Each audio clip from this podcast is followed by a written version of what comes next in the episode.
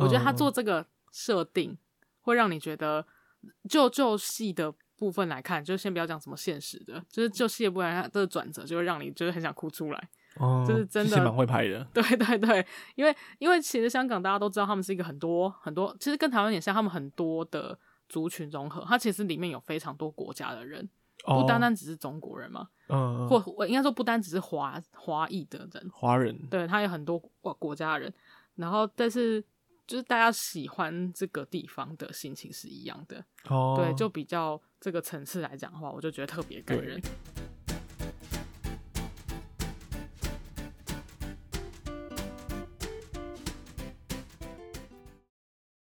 这里是九零出张所，我是 Musi，我是阿狗。让九零青年用最厌世的观音体验，帮你精神出张。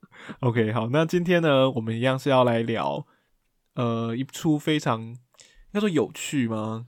很难说有趣，但我觉得它是很一个很特殊拍摄方式的，呃，一部一个一系列的电影。对对，一系列的电影，是一个算是企划啦。嗯嗯，对，那就是我们要来聊，就是十年这个系列。对，十年系列。十年呢，其实是在二零一五年十二月上映的香港电影。嗯，对，在它是五个短片，五个短片故事组成的。那其中有包含浮瓜、冬蝉、方言、自焚者跟本地蛋。嗯嗯，对。那他在上映的，他这部片呢还。获得了第三十五届的香港电影金像奖最佳电影。值得一提的是，当年他获得这个奖项的时候，是呃香港导演那个尔冬升他颁奖的，但是没有人敢上台领这个奖。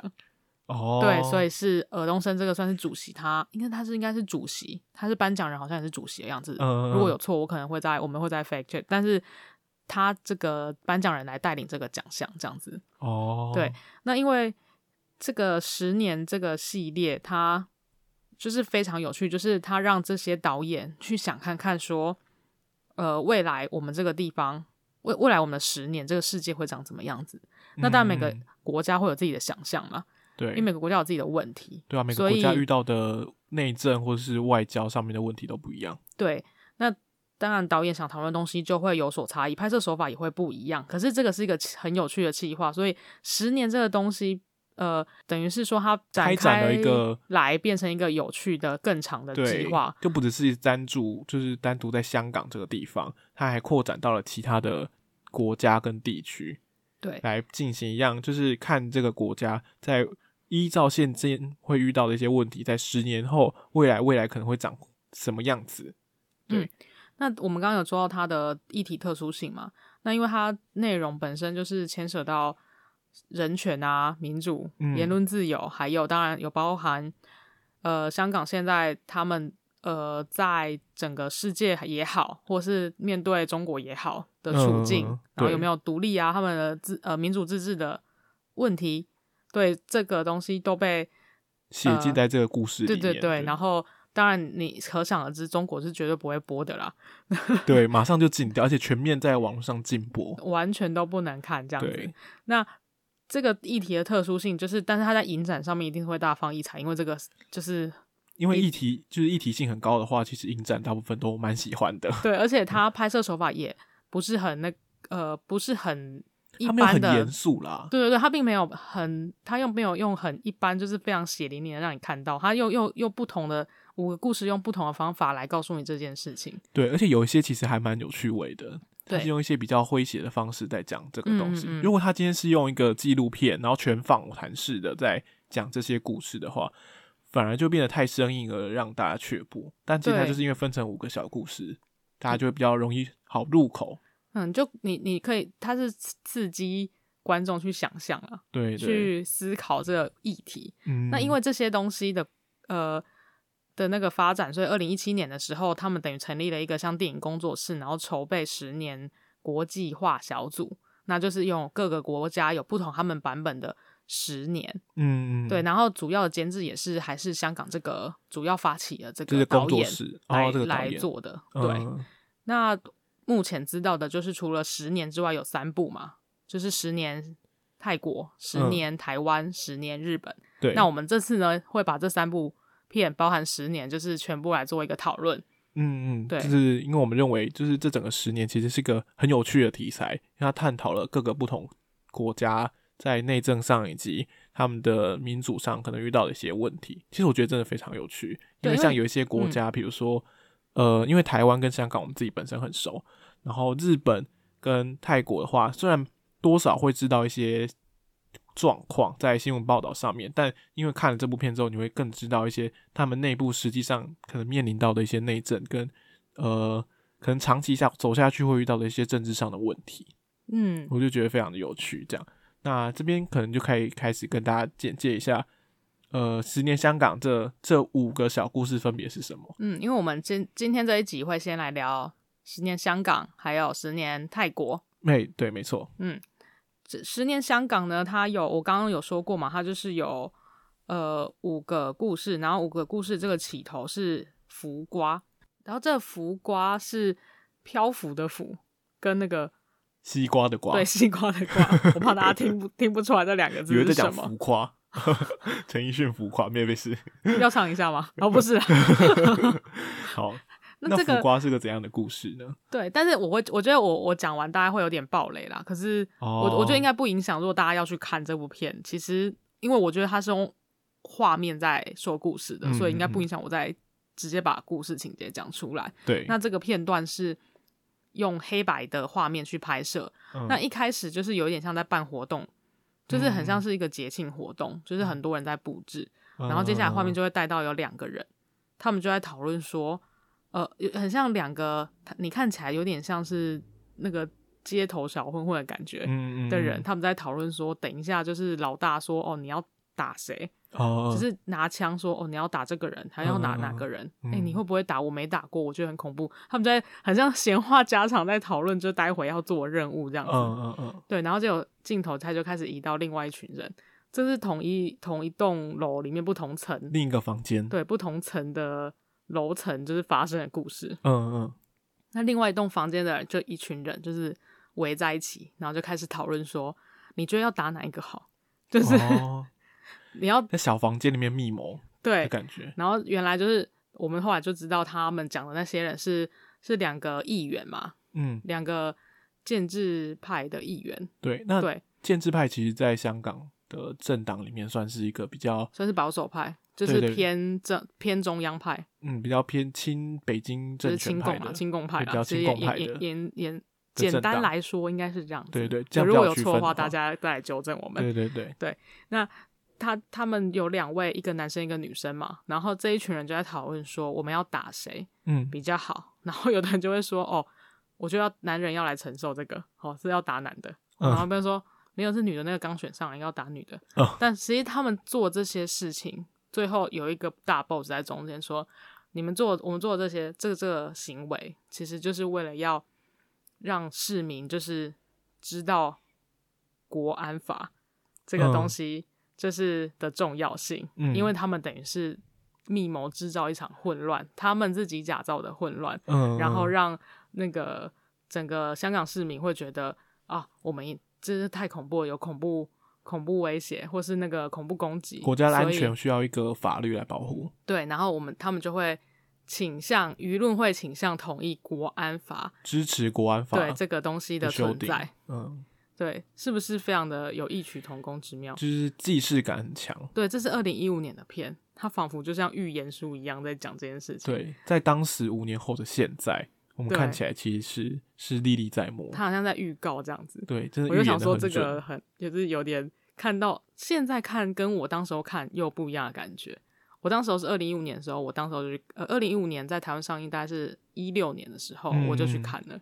嗯、对，那我们先把故事情节讲完，然后我们再来讨论这个问题。嗯，然后第二个是冬残这部片就非常的难了，嗯、就是其实我看不太懂，对，它其实超级意识流，对他看不太出来他在演什么。对，因为他有很多慢，就是。长镜头嘛，俗称长镜头，就是他会在一个画面上停蛮久的时间，然后看着那个演员在做着同样的动作，嗯、大部分是在吃一个不知道怎么的东西，在吃粘土的东西。对，因为他要这个这个故事叫冬蝉嘛，就是、冬天的蝉，冬天的蝉。那、嗯、想当然，你知道冬蝉其实就是是冬眠的嘛，它是会在土底下，哦，在土里面的。对，那这这个短片主要的议题是保育啊，就是它、哦、它等于是所有的人都会变成做成标本嘛。当你死之后，你要变成像标本一样，嗯，嗯，然后你才能继续存留在这个世界上。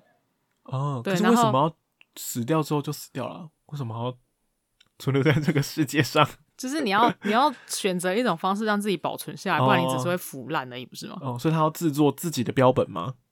对，对他，他我我后来看了看了好几次，我看到第二次我还是在想说他到底是在演什么，然后后来仔仔细去看才发现，其实他是等于他里面的角色只有两两个男女，就是一对男女啦。嗯嗯嗯，然后这个男生跟女生每天都在讨论他要么他们要，我本来在想说他们是在想说是不是要用什么方式死去。那这个男生就是一直想要把自己做成标本，哦、所以他每天都会，他不是会吃那个粘土嘛？对对对，其实他感觉就是在把自己的肝就是弄成硬化还是什么？就是我我这样看，就是他有点像在吃一些防腐的东西，对对，然后让自己的身体会变成就是最后会硬，就是硬化，然后不会腐烂这样子。哦、对对对。那为什么他不要把自己泡在福马林里面就好？我也这样想，可是放在福马林里面，你的内脏是不是也要挖出来？哦、你好像不能把你连内脏一起放进去吧？那就像做木乃伊那样子啊，有点像。但是问题是，这个是最困难，是这个世界只剩下他们两个人哦。要么就是男生帮女生做，要不然就是女生帮男生做，只能有一个人。这是不是有点悲伤？这是这对我来讲就是一个相对悲伤的故事，哦、因为最后我如果没记错是呃女生。女生是比较后死的嘛，男生是先过世的，嗯、所以他等于是女生帮男生做完这整个防腐的过程。对，然后他就是最后他就会最后的最后这两个人都过世嘛，然后有点像是我们后世人在看他们当时候活着留下来的痕迹。哦，对，因为你后面旁边会有一直有说，呃，比如姐姐教他干嘛，他买了什么东西。其实是我们在读他们的记忆，以前留下来的。对，我们在读他们的工作日志留下来的记忆的感觉。哦，对，哦、他其实在讲一个保育的议题啦。虽然我是看不太出来跟保育有什么关系，就是最后我们高速发展的时候，曾经存在的遗迹是要怎么去留下来？哦，曾经会记忆要怎么去？因为你的。你的世界在发展，那所有东西都会速度太快了，对，会一直被洗掉啊。嗯、那你要怎么去？我们现在还会做标本，那以后的人他们会去做这些事，可能连我们连我们自己都留存留不下来的。对，你就像 Lucy 这样，到有时候不是 你就是飘在半空中，因为我们就像不曾存在过。哦，好，这是一个哲学问题。对，因为他说那两个只剩下一男一女嘛，其实就像诺亚方舟。因为诺，我我现在忽然想到，因为诺亚方舟不是。就是诺亚人的他们家人，然后带着什么各种动物一公一母，然后带上他的诺亚方舟。对，就是你为了成就新世界，还会存留那些生物带带着，才能一起去这样子。对，就是说如果洪水退了，然后在那艘船上，然后诺亚。他们那家人死掉了，然后人类要就此就就此就此绝种哎，对，所以他们两个人其实背负了很重要的任务。亚当跟夏娃，对，亚当跟夏娃的概念，他要保存好自己的样子，让之后的人知道人类曾、哦、人类人类曾经是这个样子，对，曾经存在的世界上。有，有可能啊，万一以后整个我们进化太快，然后人不是长我们现在这个样子的时候，他们就会在历史课本拿出来说，哦，哦，以前的人是长得像北京人一样，你懂吗？就是原来、哦、他，他在笑北京人方，我们用我们笑北京人方式在笑我们。然后这个人怎么就是眼睛怎么长这样，怎么分那么开？然后说为什么闭在中间？为什么所有东西都对称？以前以后他们可能不需要脚吧？所以说以前原来是有长脚的这样子。对啊，哦、好浪费哦，什么都对啊，怎么浪费那么多奇怪的空间在就是放置这些不必要的器官这样子之类的。然后什么？哎，怎么还有盲肠？太原始了吧？或者说我以后我以后都接一条管子直接出去，干嘛要排泄？不用排泄，我就接 从腰部接，甚至不用饮食吧，我只要插电就好了。呃，以后不用吃，他们不是都以前我忘记某一个电影好像也有做这种未来想象，就是以后人不要吃，不需要吃东西，他只要吃一颗药，他今天就会饱。哦，吃一个营养素的感觉。对对对，好可怕。以后只要插电就好了吧？嗯。还无线充电，欸、所以它只要插电是不是？哎、欸，可以哦、喔，不用不用插，是无线的，无线的，对，无线充电，你只要站在这房间里面就可以充、嗯这。这时候你就再也不需要担心辐射的问题，因为到处都是辐射。你因为你，你就是机器人，好是真笑。好，这部片这这个短片是这个系列里面最看起来比较没有包含到政治议题的，比较是一个比较那个比较大的大的议题在讲保育的。然后接下来是讲方言，嗯、那方言这个就是简单。简单暴力就是很简单，他就是在讲说，在十年之后，香港计程车司机都要考过那个国家语委普通话水平测试。测试，你通你无法通过，你无法通过，真真的，我不能去当计程车司机。对，不及格的人，你就要在计程车的车头跟车尾贴上“非普通话计程车司机”，然后不能去，不能去那个什么，呃，比如说机场或是那种各大的有有，比如说我们是要排班的嘛，哦、国际机场或是那些船舶旁边，嗯，管制区不能去。不不能去载客人这样子，呃，这样就会等于是损失很多很多一些，就是经济来源上的客人。对，就是等于是你是有规定的，呃，有通过考试的你才能去，你会讲普通话才能去，嗯，去更多地方载客人。对，然后这个这个影响到就是我们这部这个短片的主角，就是这个阿汉，他已经超过四十岁了，他的儿子跟他的太太都可以讲普通话，然后他儿儿子甚至。还要去上那个普通话的课程啊！哦，像正一班那样子。对，然后他没有办法学好，所以他的他那个谱啊，他就是写一个普通话的谱，然后画一条线，嗯、然后贴在车上。他不是要贴说他不是，他是非普，嗯，对，他是非普的计程车司机。然后他就变得非常的，他就会一直演他遭遇到各种困难，比如说人家听到他不会讲普通话，他就下车了，哦，就不想给他载，对，不想给他载。但是偶尔他也会遇到，就是。只会讲粤语的客人说：“哎，我刚遇到一堆都不会讲，不会讲普通话的，对对，不会讲粤语的建设司机。然后就啊，终于遇到本地人的感觉，哦、然后他就给他载。可是同时，他可能又会被那些会讲普通话的计程车司机排挤，说你这样不能在这边载客或什么的。哦，他们可能会嫌弃他吧？他想说你在装什么清高？哦，只有会有这种感觉，也有可能。对，就是只有以原本就是会讲粤语的计程车司机来讲的话。”对，对啊，然后，而且除了这之外，他会发，你看他儿子不是很会讲吗？哦，然后他在这东西，他会渐渐发现他失去的东西，他会失去他跟他儿子沟通的能力，或是他可以讲到共同话题的能力。对，人家儿子都跟同学说普通话嘛，对啊，然后讲话都跟他不太一样，虽然他儿子是会听得懂粤语的，嗯，但他儿子老婆会跟他说，你不要再跟儿子讲粤语，这样会害他考试考不好。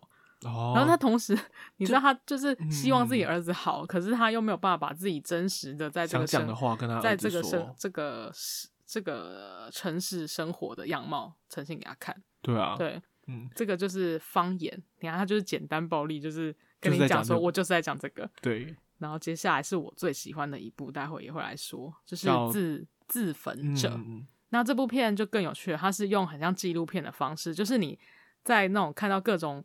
电视那种什么呃三立还是 什么民视会有什么台湾演艺还是什么，就是那种各种以一个人物作为访主题的那种访谈节目。哦，他他他讲的访纪录片，我觉得比较像新闻台的那种呃专题报道，人物专访，新闻台，对，他看起来像专题报道的感觉。嗯、然后再讲说二零二五年，因为他十年后有一个青年社运领袖，然后是因为。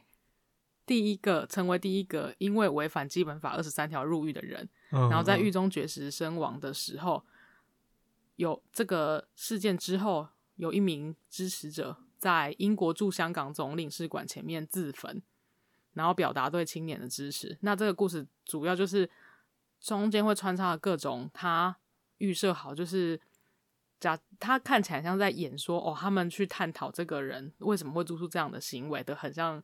一个专访、哦、很多专家，对对对，他这些很多人去演那些专家嘛，啊、对对对，怎么？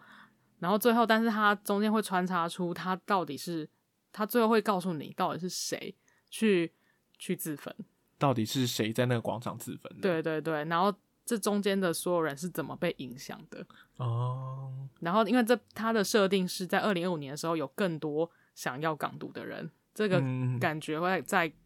呃，香港会更加强烈，它的设定是这样子哦，oh, okay. 对，所以就有这样的故事。嗯，好，然后接下来是最后一个故事，对，这个故事也很有趣。这个故事是本地蛋，光是本地蛋，蛋的蛋，对，本 local egg 卖的鸡蛋，英文是 local egg，我如果没记错哈。嗯，呃、而且这这这个这部片，如果你有去看那个预告，很有趣，它的本地蛋三个字，那个本地是会中间画一条线的。哦，本地会划掉，然后、嗯、对，所以他这个是在讲说，在有很这个这个年代的二零二五年这个时代，香港的最后一间本地活鸡农场被迫结业。那我们这个戏的主角是有一点像在开杂货店的一个人，叫做阿森。那他再也没有就是进那个本地的活鸡的农场的蛋可以卖。嗯、那他他就想说，诶、欸，我我也不知道为什么要进本地的鸡场啊，呃的的养鸡场啊。然后他这在中这中间就是他的儿子啊，又变成像那种小小红卫兵，对，小红卫兵。我不知道，我不知道为什么他这个时代的设定，他就他因为他的想象啦，导演的想象是这个时代就是，诶，可能中央就已经就是会把这些想法植入小朋友的心中，然后这些小朋友就会每天会去查那个查东查西的啊，然后他都会问他的说，啊，今天又要来查什么？我就看着感觉好像很平常，可是事实上很恐怖。哦、uh，对，然后他还问说小朋友，他就是说本地蛋嘛，嗯，然后结果这个东西就被，呃，有一个少年军，就是我们说红卫兵，对，他叫少年军啊，对啊，他叫少年军啊，但其实就像红卫兵的形式。对，然后他就登记就是有问题，然后他就问他说，uh, 怎么会有什么问题？他说你的本地蛋，他说你的蛋没有问题，他说卖蛋有什么问题？他说蛋没有问题，那写本地两个字就不行。哦，对，他这个就非常隐喻，就是巧妙隐喻一个不可以写本地，嗯，我们都是同一个国的概念的东西，对，不能太过强调你的个体在地在地主义，对，你不能强调你的自治性，不能强调太多，因为你要爱国，你要我们都是同一家人，对，这种感觉血浓于水，嗯，不可以分你我，不可以分那个一点也不能少，然后他说。呃，主要是他他儿子也是参加这个，儿子应该可能也是因为学校政策的关系，所以他也是有加入这个少年军。嗯、然后他还发现他儿子就参加越来越多保密行动，然后保密行动是，就是说这个少年军的保密行动，对，就是他们会比如说传东西到他们的手机上面，说接下来要去查哪一间店或什么的，哦、然后爸爸、嗯、爸爸就会说，现在连我都不能讲，是不是？他就会觉得他儿子是不是渐渐的。跟他疏远了，对，然后他会说：“我告诉你，不能人家讲什么就讲什么。”这个我在预告片里面有讲，不能人云亦云，你要自己用头脑想。他他还是觉得他要跟他儿子讲这件事情，嗯，对，不然他就觉得他跟他儿子已经你要自己思考啊。对他，他觉得他儿子已经渐渐的不像他认识的样子。对，那最后结局我们要来说吗？你说本地蛋的结局吗？啊、先别说好了。好，让大家来想，让大家去看一下好了。其实他最后一个很很很巧妙的转折，我觉得这这部片是这几个片里面唯一比较有一点，他最后没有那么紧张的片。对，然后最后有给你一点比较希望的感觉的一个故事。毕竟它是最后一个故事嘛，就是首尾的带出一点希望的感觉。因为本地蛋这个本地蛋这个导演啊，他叫那个伍家良，他也是这部片的制片啊。哦，对对对，所以他等于是想要统整这整部片的调性的一个人，就是让最后是有点希望的收尾这样子。嗯，对，是我我我觉得还蛮有趣的。然后接下来，okay. 接下来呢，就跟大家介绍《十年泰国》。好的，对，那为什么先讲一下为什么会选择就是香港跟泰国在一起好了？对，对对，就是因为其实《十年泰国》里面谈到的议题跟《十年香港》里面有一点 match，就是它的调性比较。比较像，因为我从我刚刚讲那五个五个故事，大家应该可以感受到，因为十年香港，它它其实叫十年啊，香港的就是十年，香港有点像副标啦。对，然后十年这部。呃，十年这部片主要都是你你看看故事，你也可以发现，就是都跟政治比较有关系。对对，跟他们政治时局有相关。那泰国其实有一也有异曲也是有异曲同工之妙。OK，那接下来就跟大家介绍一下泰国的故事。那其实十年泰国比较特别的是，它只有四个故事，不像刚才香港是香港、台湾跟日本都是有五个故事，但。泰国比较特别，它只有四个故事。嗯、对，好，那第一个的第一个故事就跟大家讲的是，第一个故事也是跟那个香港一样，它也是黑白的。对，对，然后他是一个导演，叫做阿迪阿萨拉，对，这个泰国的名字 音节比较多。那这个导演呢，他很特别，他拍的这部片呢就是黑白的嘛，那就是他是一个士兵，那。他整整部片一开始就是一个士兵，然后他们接一群士兵啦，对对对，泰国士兵，然后接到了那个可能是人家的检举，然后就去那个画廊，他们去画廊里面去调查说，哎，你这个画可能不太行，就是他可能会引起一些争议啊，做一些内容审查。对，做一些内容审查。可是他有特别强调，就他在做审查的时候，他就跟你讲说：“哎、欸，我只是跟你呃稍微提醒一下，就是跟你口头的。”提点一下，我也没有叫你一定不能弄，你也知道，就是这个其实这是我的工作啦，这是我工作啊，对啊，他可能会引起一些纷争啊，人家可能会造成一些问题，就有人拿石头乱丢啊，哦，对，是拿石头乱丢这一句是有在台词里面的，嗯，这跟我们等一下要谈的一个故事也有点关系，哦，对，然后可是这里面其实有一个很有趣的角色是，应该算一个比较新兵吧，他是负负责开车的，对对，那因为这群士兵其实并不是全然。都是这个地区的人，不是本地人，只有这个开车的士兵是本地人。然后这开车的士兵呢，他跟这一间画廊的老板娘的女儿，就是喜欢上人家了，哦、然后在追求人家，对，然后又不太敢跟人家说，所以呢，就是当然他跟老板娘认识嘛，所以他就跟他老板娘比较好。然后老板娘可能就一直抱怨啊，就讲说啊，这又没什么好查的，一直跑来这边查。然后就是查，也就是你们这些兵人士兵不是应该要来这边查这些东西的，这样子。呃、对对，然后可是那个本地好像也没有，就是那个开车士兵好像也没有办法这样。对，所以中间其实有一个小插曲，就是他后来是鼓起勇气 跟这个呃画廊的女儿告白，然后女儿就好像很勉为其难，然后答应了这样子。哦，所以他有他有他有跟他告白成功。也应该对，应该是有告白成功，呃，至少他有完整的讲就对了。对，至少完整的讲。嗯、然后，可是他的背景就像是这个女生在应该是夕阳的地方，或是 whatever，因为他是。是我送他花，我如果没记错。诶、欸，这我可能忘记忘记了。对，但是我这里的最后一幕是他在帮这个女生拍照。对对，然后他就因为那是一个女生，然后在画面正中间，然后笑。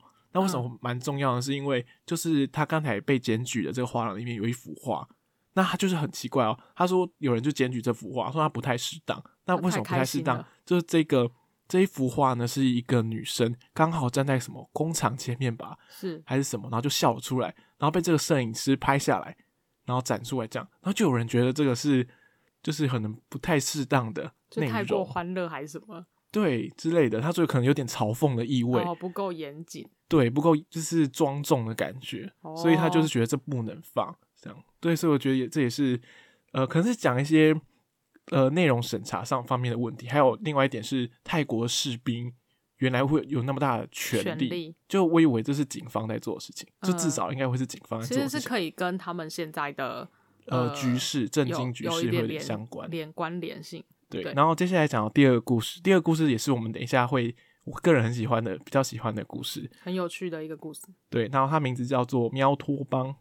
哎，刚才我好像没讲到第一个故事的名字，对，不对？对，第二个故事的名字叫做《日落》。对，那为什么讲到日一日落？应该就是跟刚才讲说那个最后一幕是那个呃开车的士兵在帮画廊女儿。拍照，呃，那那一幕应该也是日落，但看不太出来，因为它是黑白的。对，它是黑白的。然后，所以它应该就是用这个为象征，然后去带去讲说这个画廊发生的事情。这样，好，那我们继续讲第二个故事。第二个故事叫做《喵托邦》。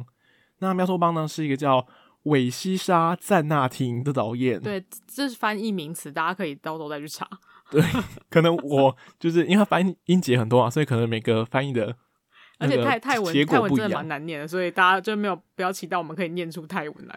所以就是 他叫，而且我他你叫韦西沙，其实我还有看过其他其他的翻译。韦西沙很像什么假的西沙哎、欸，不要哎、欸、不要，不要哦没有没有我是开玩笑，干嘛？OK，你有你有讲片名吗？刚刚那个片名有啊有啊，喵托邦嗯，Capital 对 Catopia，那取就是取那个 Utopia 的那个。前面是 cat 字尾嘛，然后前面就是 cat，所以就是一个很像是以猫为主的乌托邦的感觉。没错，这部戏真的非常妙，非常有趣。那就是呃，这个故事一开始是一个年轻人在一间办公室里面醒来，对，那然后整个办公室里面非常凌乱，有一些东西很有趣，这边可以看这些看出一些线索。它地上有一些毛球啊，毛线球啊，对，对，没错，对，然后丢在地上啊，这混乱的样子。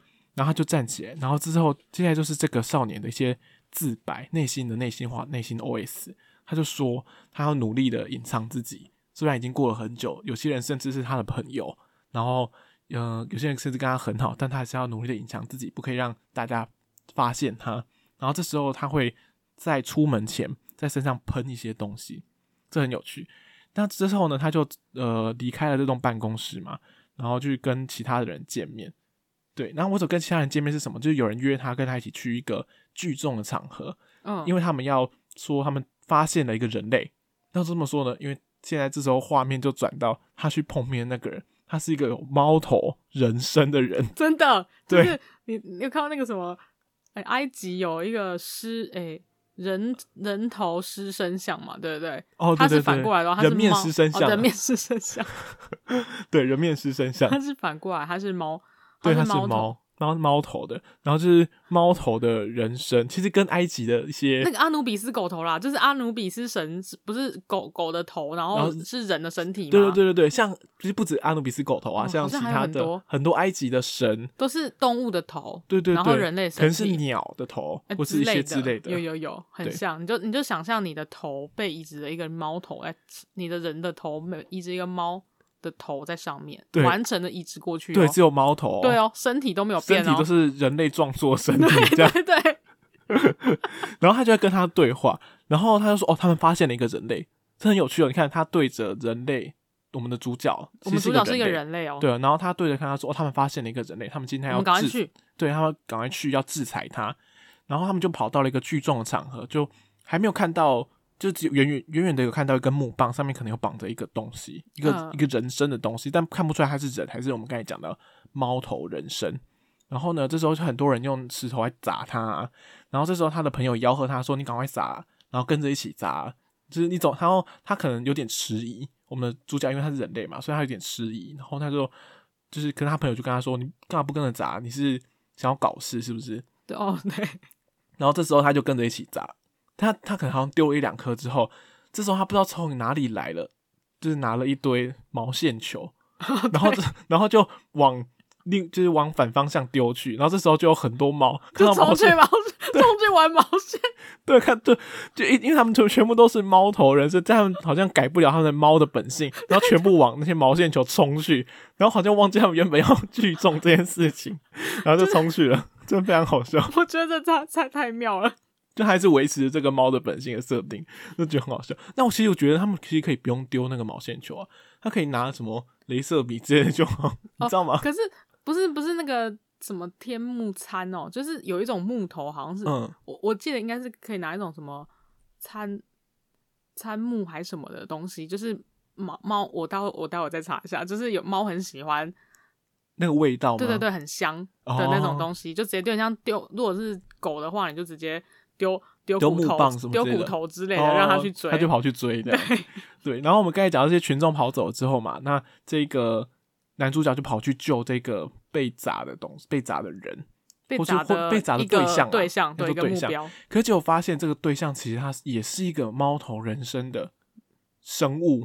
对 对对，就是其实就是跟他刚看到那些人一模一样，对，一模一样的。为什么被砸？对，为什么被砸了？嗯，好，那我们故事先停在这边。我们等一下细聊的时候，我们再揭跟大家揭晓一下。对，揭晓他到底可能会爆雷，但是这真的很有趣。你去看，这我们我们讲完还是可以去看一下。对对对，好。那接下来我们移到第三个故事。第三个故事是一个最难懂的故事，它叫做《天文馆》。它其实很有趣的故事。对，它其实很有趣，但就是整部片呢，没有一点对话。全部都是靠画面以及演员动作，还有很多特效来完成的。那他这个故事呢，就是一个在国家训练的新青年组织。那这个组织里面其实有各种的那个建筑物，建的非常的后设嘛，就是很就是很后现代、很后现代的感觉，对，很奇葩。然后会有一些很光亮的东西啊，然后大家会呃围绕在一起，然后跳一些奇怪的舞啊，然后。就是他们这个组织，其实就是想要专门针对这些有思想问题及行为问题的市民进行训练。他们其实专门在找这些人。嗯，他们其实应该整这个国家本身就就是在洗脑人民。对，就是他一直教人民一些固定的动作，然后什么几点要干嘛，什么时候要做什么事。对对，对。然后那个那个他们有一个女生的领导人。然后他还可以拿遥控器，就是控制这些人民的行为。哎，现在按了一个键，全部给我后退，这样子，就是，嗯、然后现现哎，现在前进，好，全部前进。对，就是他好像有装晶片，然后全部人就是可以靠靠那个遥控器就是控制。没错，然后他这训的这一群新青年组织呢，也是三呃三不五时就不断的透透过一些望远镜，然后在监控着所有在社会上生活的人民，看他有没有做一些奇怪的事情。然后假如他按了一个暂停，然后他就会把所那些做做一些奇怪的活动的人，然后把他们赶快扛起来，然后送回到他们那个地方，然后把他衣服全部脱光，然后在脑旁边放一个不知道什么东西，然后。然后再灌输他，是洗脑他还是什么的样子的意象，呃、对，然后最后再把它聚集起来，然后发射到外太空去。对对对，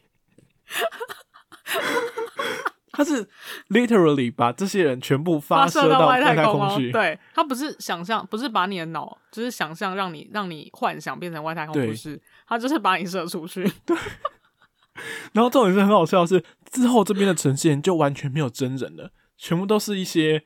特效的很像塑胶的东西，塑胶人的模型，对不对？然后他后来，因为他们射出去之后，他好像有想要展示说把这些人绞死的感觉，所以他弄了一个很奇怪，像打电风扇的一个搅碎的东西。然后这些人通过这些东西，通过这个搅碎的碎片吗？对，就会变成一块一块的肉块。他他是用呃对，然后但是他用的是比较漫画的那种表现方式，对，比较比较像那种美美式漫对美式漫画表现方式，很塑胶感很重，对，这其实不是真人，就变成肉块这样，不不会让你觉得很恐怖，但你就觉得这这太太他妈会让你觉得很猎奇，太他妈奇葩，对，就是很怪，到底在演什么？对，那这是这样一个故事，但我们可以感觉出来，他其实就是要讲说，在极权统治下，可能。有会有一个像老大哥的角色在监控着每个人。对，其实他很有趣，而且这个这个导演叫朱朱拉兰瑟尼，诶，朱拉兰尼瑟里。好，Okay. 我我我找到翻译是这样。这个导演他，我后来听那个十年导演呃十年泰国这个制片导演说，他其实是二十几岁而已，他年纪非常轻。嗯，所以我觉得他想法比较有趣，哦、就想一些比较跳跃，对，比较很后设的东西，再再再。再来拍这样子，嗯嗯嗯，然后接下来，那接下来我们讲最后一个故事，叫《城市之歌》。那《城市之歌》也是一个蛮跳痛的一部作品，就是它也是有很多长镜头的表现。那它长镜头呢，就是固定锁定在一个叫坤镜市的公园。那这个坤镜市的公园，它树立了一尊沙利他纳勒元帅的一个雕像。嗯、其实大家可以把它理解成，就像我们常会看到一些蒋介石的铜像。哎、欸，没错，对，在一个公园里面，以前呐、啊，现在很少。这个这个元帅其实也是他们军政府时期一个专制时期一个比较象征象征性的那个领袖，嗯、对，然后就是独裁，比较象征独裁的一个领袖啦。对，然后他就是整个长镜头对着这一个雕像，然后就拍他在他的目光之下，然后旁边的人在聊天啊，然后可能会做一些运动，或是有人在旁边卖什么。呃，健康仪器啊，安眠机啊，呼吸器啊，哦、对之类的，然后很日常，很日常的的故的故事这样子，然后他就这样拍结束了，哦、就拍着拍着，然后就这样长镜头，然后就结束，然后铜像还依然竖立竖立在那里。哦，你不是有换吗？他铜像最后有换掉吗？但其实我也我也有点忘记，他好像、哦、好像有换成暴龙还是什么的，或者换成一只龙还是什么的。对，但这这部片。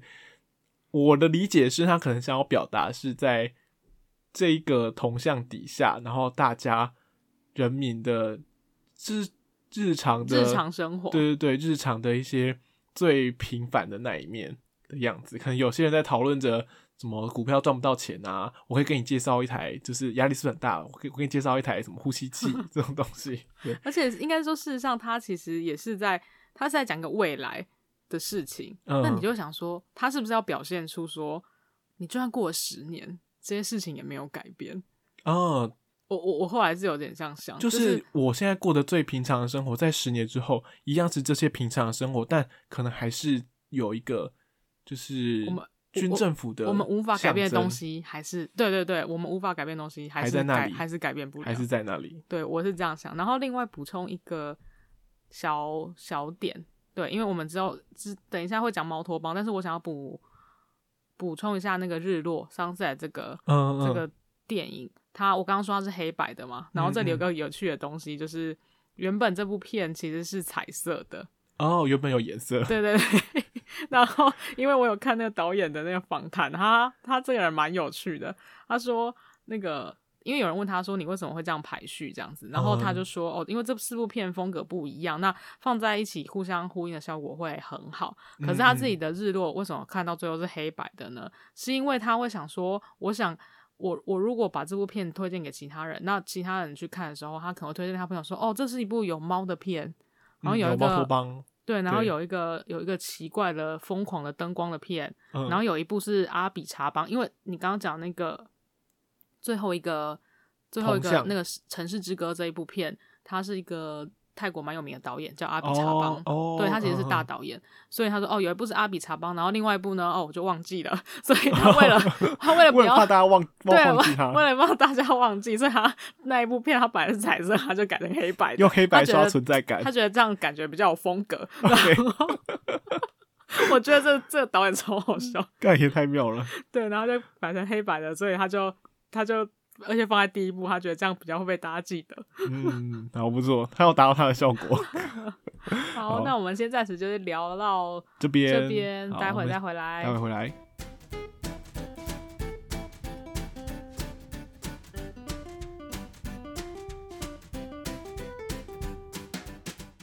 好，欢迎回来，欢迎回来。那接下来我们就先针对刚才十年香港想续聊的呃自焚者。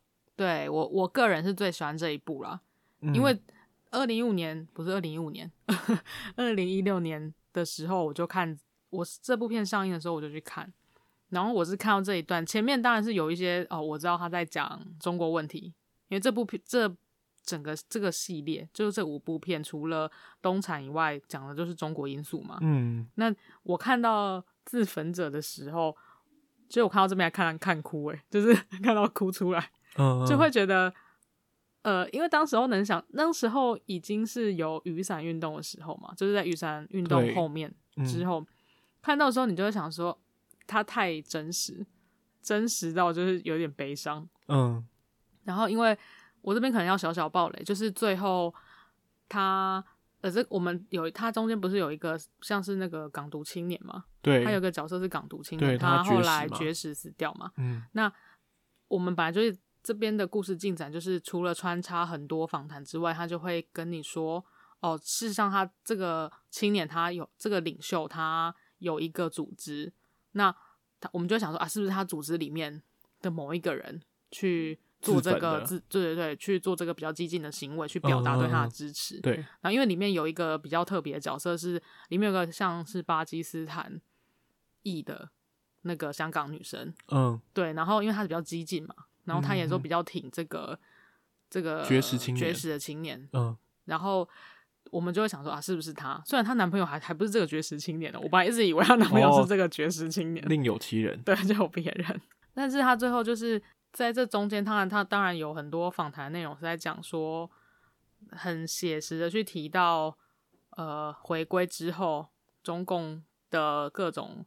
执法过程对香港造成的影响嘛？嗯，然后但是故事最后的最后，这个去自焚的这位人呢，其实是其实是他就最后其实是一个老婆婆。嗯，对。那这个老婆婆，她是就这个社运的领袖说，她其实是会常常在他们这些年轻人就是冲锋陷阵的时候一起出现，然后。支持他们、鼓励他们的一个老太太哦，对，然后这个老太太其实是其实是一个中国人，她是中国来的哦，所以她其实不是香港人。对，然后她经历过呃文革，文革也经历过六四哦，然后她说她会一直鼓励这个社运请社运领袖，然后说你不要放弃，那我们只要做、嗯、做就会就会有什么改变这样子。嗯嗯嗯、我我觉得最感伤是。最后这个真的挺他们，其实还不是香港人，这好像是想是中国来的人。Oh. 我觉得他做这个设定，会让你觉得就就戏的部分来看，就先不要讲什么现实的，就是就戏的部分，它这个转折就会让你就是很想哭出来。哦，就是真的蛮会拍的。对对对，因为因为其实香港大家都知道，他们是一个很多很多，其实跟台湾也像，他们很多的族群融合，它其实里面有非常多国家的人。不单单只是中国人嘛，嗯，或我应该说不单只是华华裔的人，华人，对，他有很多国国家的人，然后但是就是大家喜欢这个地方的心情是一样的。哦，对，就比较这个层次来讲的话，我就觉得特别感人。嗯，对，所以这是我非常喜欢、比较喜欢的这部片这部片的一个原因。嗯，对。那如果讲到真的香港最近的对，其实状况的话，其实可以来讲一个新闻。嗯，因为其实我们一直都知道，大概从去年开始爆发反送中的运动的运动开始，其实呃，台湾那时候才台台湾那时候才比较开始有在关注，就是香港的一些。事情这样，嗯、当然，当然，在一四年的雨伞运动，雨伞运动的时候，我们每次因为香港跟我们有点像，就是息息相关啊。对，因为在他们的影响，对他们的影响，就是一天到晚中共要来讲说，我们只要参照他们的版本，我们就能这样活的这种状况嘛。所以他们的、嗯、他们的任何情况，我们都是会一直很关注。所以雨伞运动的时候，一定也是大家，我记得那时候好像也是太阳花之后吧。呃，是吗？我记得是在之后的时间，对，太阳花确切时间，确切时间我我我我有点忘记了，因为有点久。嗯、就是太阳花，我们刚结束太阳花运动，然后他们就雨伞运动，所以那时候当然就是对比性很强，嗯、呃，连关关联性很强，所以我们都会很关注。然后你说一九年又开始有反送中，对，你就会感受到中共就是对香港的控制在紧缩啊，对，他就是要拉手险嘛，嗯。那最近其实就是因为最近比较少了，最近可能因为疫情的关系，对，对，大部分都在关心那个武武汉肺炎，不是 COVID-19。对，就是可能会比较少关注到呃香港最近发生一些变化，但其实香港目前的情势还是依然一直有在继续演进下去。那你可能刚我们还是会常常听到有很多就是像之前被控诉说违反国安法这些人，就是入狱之外，嗯、但最有名、最应该不是最有名，就是最近比较大条新闻是那个苹果的老板编，嘛？哦，老板，他是老板，他是老板吧？对啊，创办人，嗯，像香港一传媒创办人李志英被被指控违反港区国安法跟诈欺罪嘛，嗯，然后他同时也不让他被保释嘛，嗯嗯，嗯，然后之前不是有曾经传出说，哦，终于让他。就是可以可以被保释，那因为这本来就正常程序，你不能还没有查完就羁押一个人过久，对，就是让他一直关着，这样其实不太合法治的精神啊。嗯，但是最近我最新查到的新闻，其实是十二月三十一号哦，才两三天前的新闻而已。哦，对，这是终审法院，因为香港呃终审法院接受香港政府上诉，保释被撤销。哦，就是等于是官方还是继续上诉，那法院就是通过，他就是又要被继续羁押，对，继续羁押。嗯，对，你就想说，这中间一定是 很多很多政治，就是政治角力在中间，对，政府出手，对，有不知名的黑手，不知名的手伸入了这个。而且我如果没有记错，我好像还有看到一条新闻是说，因为反正很多亲中的，也、欸、不是亲中，就是官媒啊。嗯，官媒都还会施压，就是施压这些那个香港的政治单位，说怎么可以，怎么可以还让他保释或什么的？哦，哇，官媒有那么大的权力？他是官媒哎，你怎么会傻傻？因为我以为官媒只是他是。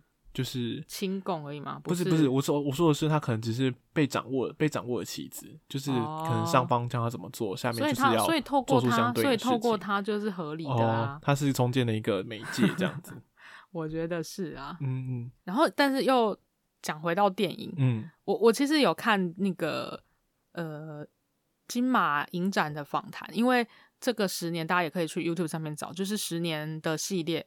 这四部啦，有在二零一八年的时候全部在台湾，诶、欸，金马影展的时候，那时候有上映，然后也有找各个国家的主要的制片跟导演来做一些那个映后的 Q&A 这样子。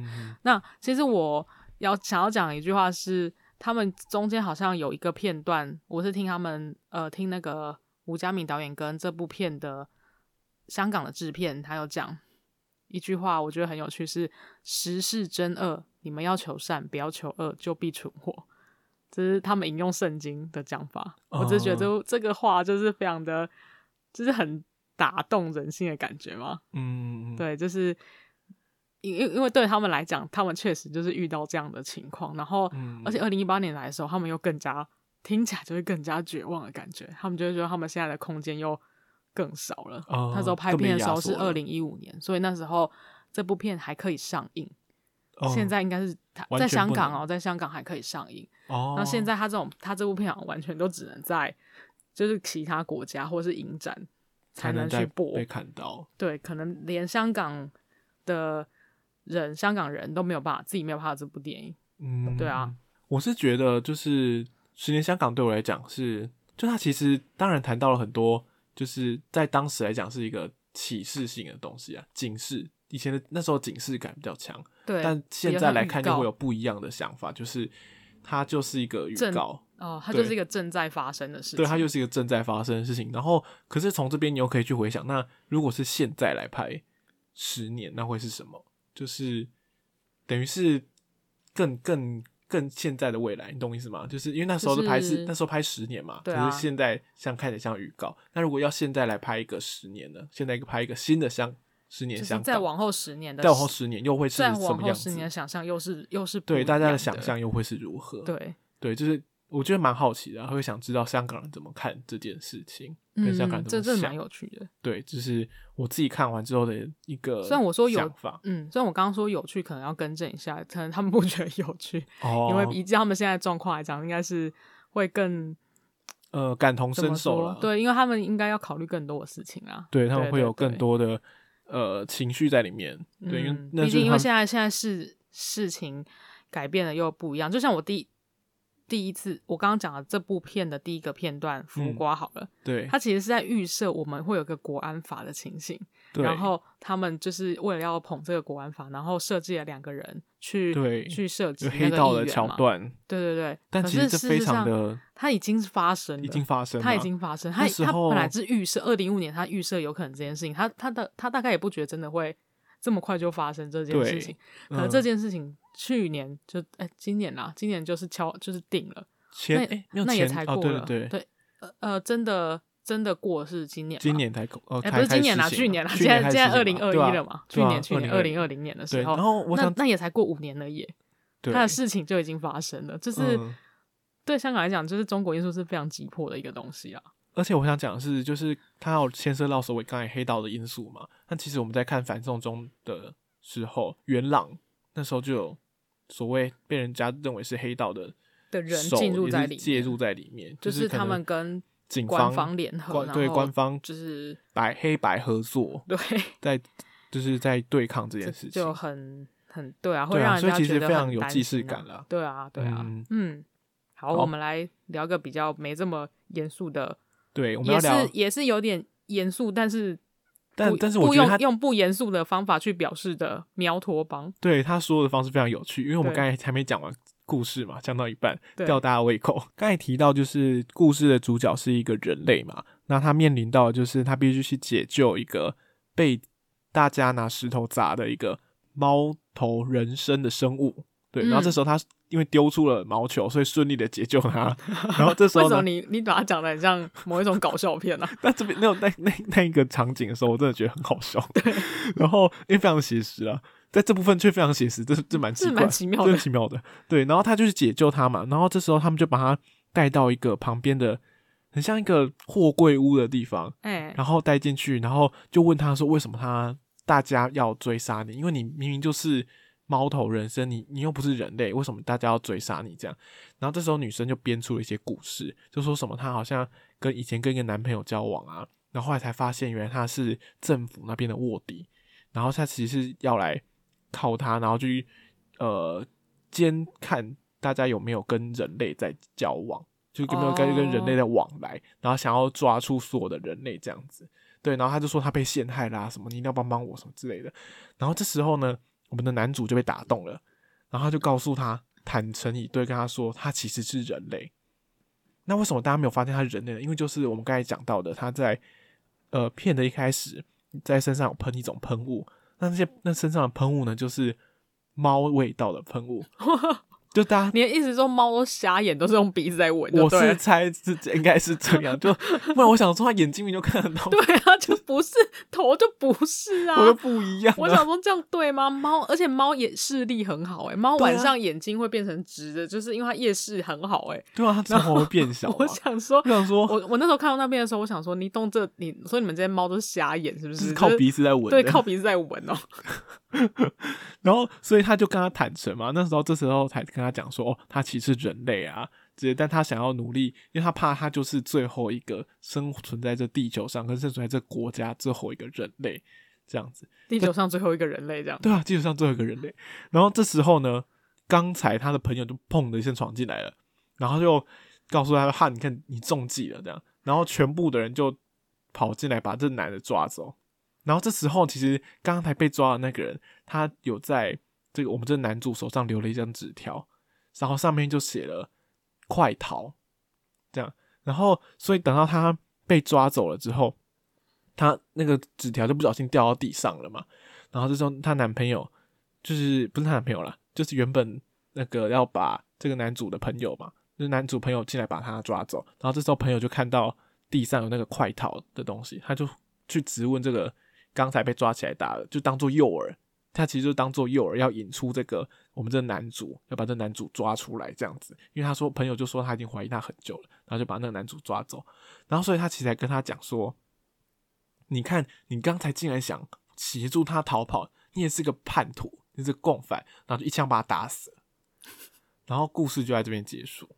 对，所以我们就可以看到，其实这是一个隐喻，其实蛮明显的。对，隐喻蛮明显的，你看到就知道了。对，他其实就是在想要讲一个，我觉得啊，就是在讲一个所谓异地跟本地分你我敌，谁是敌谁是我这样一个概念，然后想要去贴标签说，你看他，你看他们用味道去判别，我觉得这个蛮，就是这其实这个隐喻跟这个意象在很多地方都有用到，比如说像那个寄生上流，他们也是用味道这个东西去区分上流阶层跟呃下流阶层啊，对对因为他对他用。味道去带出说谁是谁、哦、是高级呃呃，如果以精神上流来讲是就是谁是比较高级的，谁、呃、是比较低阶层的人。对对，他说我们可以闻出来味道。那这部片当然就是用味道去讲说你是人类还是不是人类。对对，就是你是用味道来闻闻闻说你是不是我这一边的，还是对面对面别人那边的。你是不是应该被铲除的人？那这其实有一个隐喻，有一个小隐喻，就是因为其实，在二零，因为这部片拍的时候应该是二零一八年，对那个期间，没错。然后那其实候那个时候，警方有发动一个我觉得蛮妙的一个泰国吗？对，泰国是在泰国警方，他发动了一个叫做透视扫荡行动的东西。那据传呢，那时候其实是号称说要目的在于破坏滥用签证者跟非法移民。但却引发了有关所谓种族归纳的质疑，就想要把这些不是所谓不是我族类的人全部赶出去，然后判他们罪。因为你看，你知道，甚至那时候我查到一个资料是泰国移民局的局长曾经讲过说，我们的工作是分辨谁是肤色深的好人，谁可能是犯罪者。所以他一开始就已经种族歧视的话、哦，对，他一开始就已经既定了，觉得肤色深的人可能会做出犯罪行为。呃，的这种讲法，欸、这样讲不对吧？泰国人肤色没有特别 不深吧？不是他，因为他讲的是当时好像可能抓了很多黑人哦，他有特别针对黑对，黑因为甚至有泰国的远警表示，他们被告只要密切关注黑人，更说因为黑人最为可疑，所以我们要先搜身，先搜身哦，才看他们的护照。哪能这样？对，就是做出一些非常侵害人权的行为，真可怕。那想到这个，你就会想到其实。美国川普，对他说要建城墙的事，对建城墙行，他隆隆的够，但是他他讲这个话，就是觉得好像他已经讲太多，多到我们都已经懒得去纠正他这个。对对对，因为他当然有讲说他是反非法移民啦，哦、对，但除了这个以外，就是像美国境内，我们讲那个呃黑人的命也是命这个运动，那其实起源就是一、哦、呃警察的执法过当，才会导致弗洛伊德就是过世嘛。对，那其实，在美国境内，呃，警方对黑人执法过当的事情，也不是一天两天的事情了，就频传啊，对，频传就已经发生一段时间了。嗯，对，所以其实我觉得这个隐喻其实蛮到位的，因为其实不管发生在泰国啊，然后像呃在台湾的话，因为不止在台湾，其实现在因为各地因为全球化的关系，有很多义工，或是各呃对对对对，所谓移工，可是因为移工他们是到当地去工作，那你一定是在你原本的国家里面比较生存不下、生活不下去，你才会想要大老远跑去其他地方，想说可以赚比较多钱嘛。那可是有时候就会这样子会受到。当地你去工作那个异地的地方的一些排挤跟歧视，对，嗯、所以我觉得这是一个很有趣的隐喻。然后他用一个猫的这个东西，然后去表现出来，我觉得非常的酷。嗯，而且如果就除除了呃这个这比较政治上的东西以外，算是呃，我觉得它算是一种内政，比较像在讲内政的感觉的话，其实它它也我觉得它同时隐喻呃你。敌我之间的关系吧，就是一般都会想说，到底谁才是人？就是谁才是真的？嗯、因为他是用猫人，猫人，我们就俗称他叫猫人好了，嗯、跟人类嘛。嗯、那谁才是真的人类？哦、对，因为他感觉猫人是在掌控世界啊，人类感觉比较像玩物。对，就是你到底是在养猫，还是猫在养你？就是、哦、我我我猫奴跟猫奴。我自己看到的时候，比起比起想到一些比较严肃的议题，我觉得想到说，嗯，这就是有一种我们被统治的概念。我们被猫，就是人猫星人，被猫星 人，被猫星人豢养。对，然后你还要装的像猫一样，哎，就是你要隐身在其中。这其实不用讲到太大，你我觉得你在人类社社会就会常常这样，因为你如果不是那个小族群的人，你是不是要假扮自己是那个群体的？对，那你才有办法融入他们。嗯嗯，对，没错。那其实讲到这个啊，就会讲到其实后来又发生一些，最近泰国有一些呃变动，在二零二零年底的，其实我是接近年底的时候才开始接触到这些事情，关注嘛，因为因为年底的时候他报道的比较明显，是因为他因为前面有 COVID-19 的关系。如果你在看这台十年泰国这一个系列的话，它只有四部片，那其实它每一部都讲到跟军政府有关的东西。对，其实每一部都有。这个是对，这个是最。最它它最明显的特色，这也是这个制片一开始在找这个导演的时候，他就有明讲。他说，当香港港方的制片来跟他讨论这个计划的时候，嗯，他除了找他喜他喜欢他尊敬的导演之外，一方面他想要找这些导演是可以来讲这个议题的。愿意来讲这个议题的，嗯、那他才会请他来拍。嗯、所以这四部片的议题其实都讲到这个，也就是都是因为这个关系。对，对他们本来就是主题都已经设定好，他们也要讲这个。嗯，对，所以比较不会像是说我们我们之后会讨论香港跟台湾，那他们的议题就比较发散，不会重叠。很多日本跟台湾，对，日本跟台日本跟台湾，对，对、啊、他们的主题就会比较发散，嗯，就是议题的面向比较多。对，对对。然后，但是他像泰国就是。完全就是在讲军政府，对，比较专注在讲军政府的事情。因为像我们刚才讲这个猫托邦，你可以，我觉得也是可以把那个所谓的猫星人，把猫星人就是他朋友那个形象，因为他为了要去调出谁是人类嘛，这个猫星人的形象有点像是军人的感觉，因为他受政府控制，对，他隐藏在大家中间嘛。对对对，到底是谁隐藏？就是应该是说，我们应该要隐藏在他们中间，这样比较不会发现我们的异己。这样，对，我们是。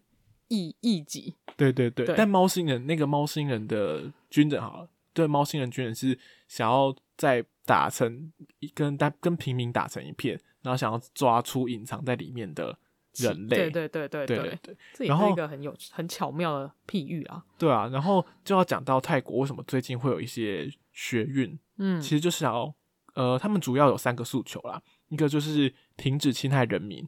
然后要重新制定新的宪法，然后要解散国会。嗯，那为什么会有这些诉求？主要是要对抗所谓的军政府，因为其实泰国在泰国政局蛮动荡的。嗯，他们现在，呃，我先跟大家解释一下，泰国其实是君主立宪的国家，所以他们还有太皇存在。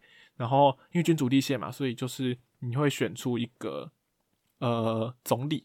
应该是大部分是要国会选出总理嘛？对对对对对，对。但其实他们经历过很多次的军政府的政变。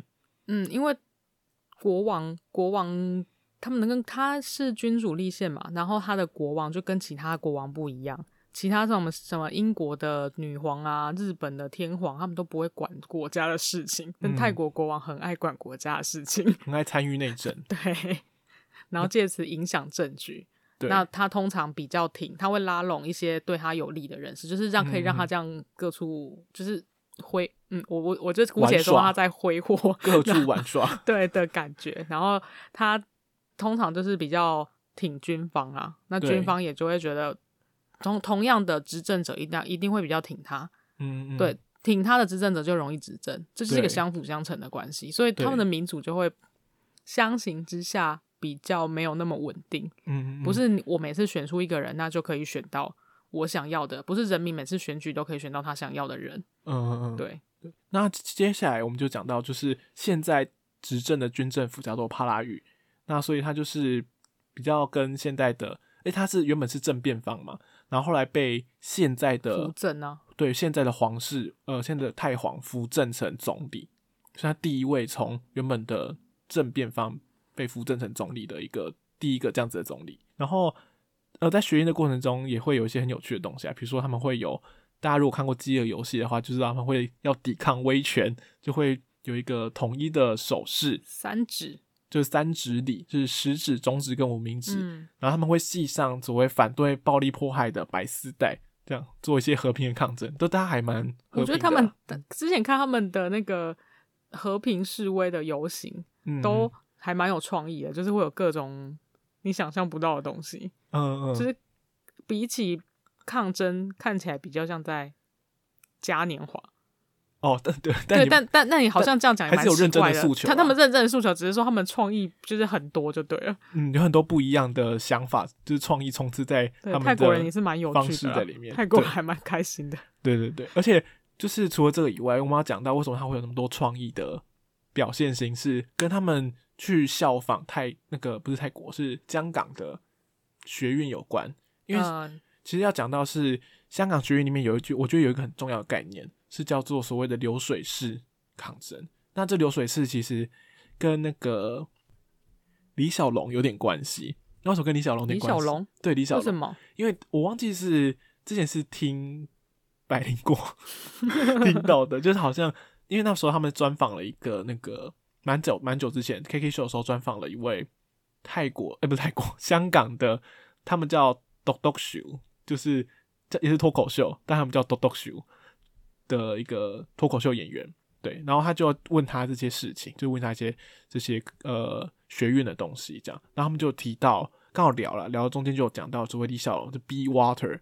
这种感觉就是也是跟这流水式抗争很像，就是你要他们会使尽所有的可能的方式，用很高弹性的，然后用所谓的那个社群媒体、社群媒介，跟现在说我可以用到一些大量的运用社群媒体，对对对，用这些方式，嗯，然后比较有弹性的去快速变动他们的抗争的方式，然后来适应就是现在可能会被一个比较大的集权控制他们。抗争方式的这样的一个环境下，然后靠着这种所谓流水式的抗争来抵挡，这样。那泰国嘛，泰国最有名就是泰奶，所以他们有一个所谓奶茶式攻击。哦，真的吗？所以他们叫做流水式，相对就是奶奶茶式。哦，对对对，这是我看到一些报道的下的那个词汇啦，就觉得蛮有趣的。就流水式对应到奶茶式，嗯，就是点点线面吧，他们就是比较像一点一点一点，然后再。集合成一个大的那个大的运动大的运动模式这样子，嗯、而且泰国人真的非常爱用推特哦，真的就是推特，推特现在目前比较流行的，好像就是泰国跟日本，日本还有韩国，就是这些国家还是很爱用，嗯、就是他们就是用在推特上面。我记得他们是，我之前看到有些报道是他们不会特别说他们要在哪里集会，就是呃在哪里。游行就是隔天，嗯、但他们会在推特说好，现在几点，什么时候开始，然后几个人，就是要就是立刻形成一个组织哦，对对对，就是用推特快速的散那个群组散播这样子，对对对，那真的真的蛮流水式的，对就很快，就很像水一样，就慢慢蓄积起那个能量，然后开始开始就是散步，对，但游行这样，嗯，那他最可是只是说他这个能量到底有没有办法，因为后来。中间有一段是因为 COVID 的关系嘛，那个、嗯、武汉肺炎关系，对武汉肺炎关系，中间有疫情影响，所以有时候他们也没办法真的在街上一直留下来。嗯嗯嗯。那目前好像是他的诉求是有没有被听到，这个我就不太确定。呃，而且甚至听说当局也是蛮强硬的，就是没有示弱的意思。然后甚至之前前阵子就有新闻报道出来嘛，就是甚至一个十六岁的小男生，对，就是当时候他们还是去，他们还是去秋后算账那些抗议的人啊。对，然后就是连一个十六岁的少年也因为所谓的冒犯君主罪，然后就被传唤。对，所谓俗称刑法一一一一二条。对，就是一个冒犯君主罪。任何诽谤、侮辱或威胁国王、王后、王储或摄政王的人，最高可处十五年有期徒刑。这个法令，这个我的妈呀，好恐怖哦！这真的，这是这是二十二十一世纪有，哎，现在是二十一世纪嘛？二十一世纪会有的法律吗？这很不像一个民主国家哎。对，有一个民主政体的国家会有的法条，真的很恐怖。对，只能说，就是泰国是一个蛮特别的政 体，对，蛮那，就是对我也是，我也是因为这件事情，我才发现哦，原来泰国是是它是这样的，它政治背景是这样。嗯、因为平常你只会想说可以去玩嘛，因为它毕竟是旅游大国，嗯、所以你不会想那么多。然后，但是它它的政治体系也是我们这次去看，应该血运。之后出来之后才去发现的啦，嗯嗯，才发现原来他们的军政府其实是他们的军系体制，应该说军系军方是会常常就是用那个政就是政治动乱为理由，然后立刻戒严，然后就政变，嗯，然后一一般讲他们大部分是会就是比如说他们稳定群势情势了之后，就是还政，把政就是解散国会还给人民，然后重选嘛，嗯嗯，对，但是。就是像帕拉玉，就比较神奇，就是这样，就是他就继续执政的，对啊，然后他就控制这个，对啊，而且目前的政治就变总理，对，就是比较觉得他们的政体比较奇妙的地方，对，但我觉得也是透过这一次两部十年的系列的片，然后才去看到，呃，用一个比较跟一般的。所谓只能在国际新闻或者新闻上面看到的一些东西，不一样的切入方式去看这些东西，去看这些事情啊，因为它比较像一个故事的角度去解说这些东西，它比较不会那么生硬跟生涩。嗯，因为它在它在表达方式上就会像是不是我就是给你看，不是一则新闻，嗯，它是一个故事。那因为它在故事中间会讲到人，其他是人民的事情嘛，对对，然后你就会，我就会刺激你比较多去想。想象这个国家的东西，对对，然后特特特别是那个香港制片有讲，其实各个国家的十年都是各个国家的人民，就是应该要去看，他就会觉得，比如说像泰国的话，应该是泰国观众，他会很希望泰国观观众要来看，对，因为毕竟那是你国家的事，啊嗯、然后他们想要传达的东西是想要传达给他们国民知道。那在我们来看，就是有一种呃。有点像警示吧，就是会想要说，哎，我们国家是不是有类似的状况这种问题？哦，对啊，对对对，嗯嗯嗯，好，那今天非常高兴，非常高兴 来聊这部，来聊来聊这部片，对，但我们还要非常高兴，还有两部片还没聊。哎，这个这个系列要做功课，觉得是我们刚刚好像讲的很没有那么没有那么完整，但是我们在那边做功课的时候是做到快死掉。因为讲的好像云淡风轻，但其实背后也是很认真的在做的。OK，但这两个故事真这不是应该应该说九个故事啊？对对对，这两部片九个故事，就是推荐大家如果真的有机会的话，可以去好好的了解跟看一下。那也可以关注一下目前香港跟泰国最新的时事跟新闻的近况，这样子。对，好，那今天就聊到这边。我是木吉，我是阿狗，拜拜。